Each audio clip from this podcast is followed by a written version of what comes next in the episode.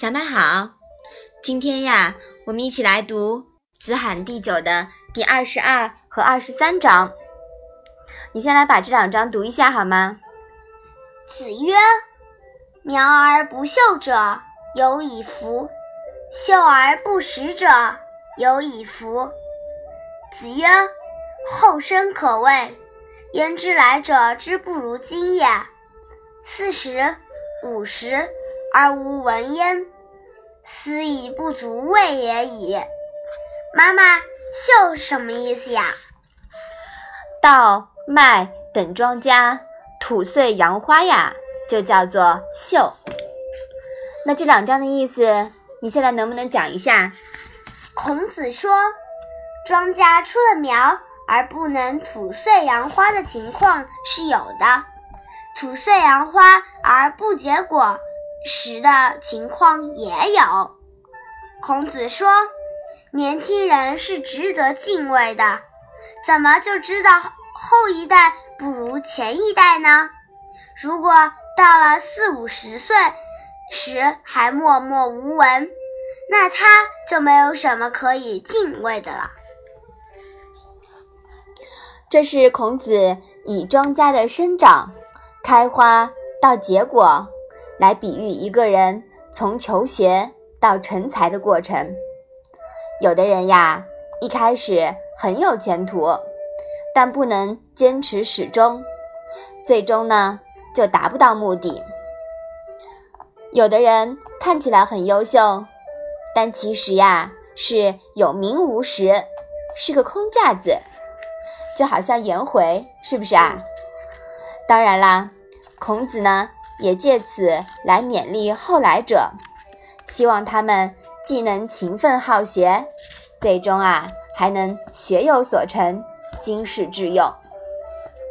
孔子也说道：“我们不能轻视年轻人，年轻人呀后劲足。”毛主席跟小朋友们在一起的时候呢，也说过这样一句话：“世界是你们的，也是我们的。”但归根结底啊，是你们的。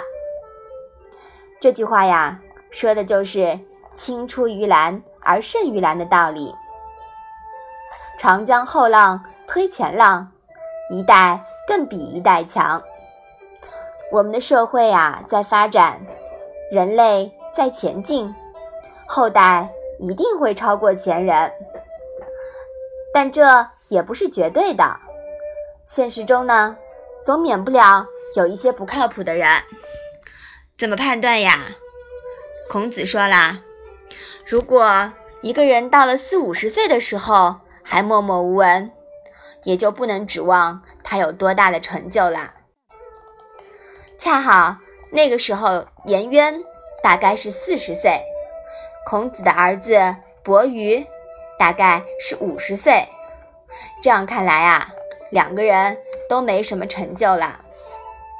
哎呦，这么说，呃，妈妈也应该要努力了，是不是啊？嗯，我们自勉一下啊。这两章呀，再一次体现出了孔子的辩证思想，也就是后来者居上，但是后来者呀未必居上，凡事都没有绝对，是不是啊？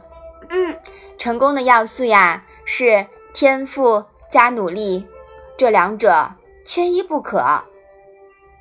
取得了一点小成就呢，就沾沾自喜，这种心态呀，更加是要不得的。你说是不是啊？嗯。好，我们把这两章啊再复习一下吧。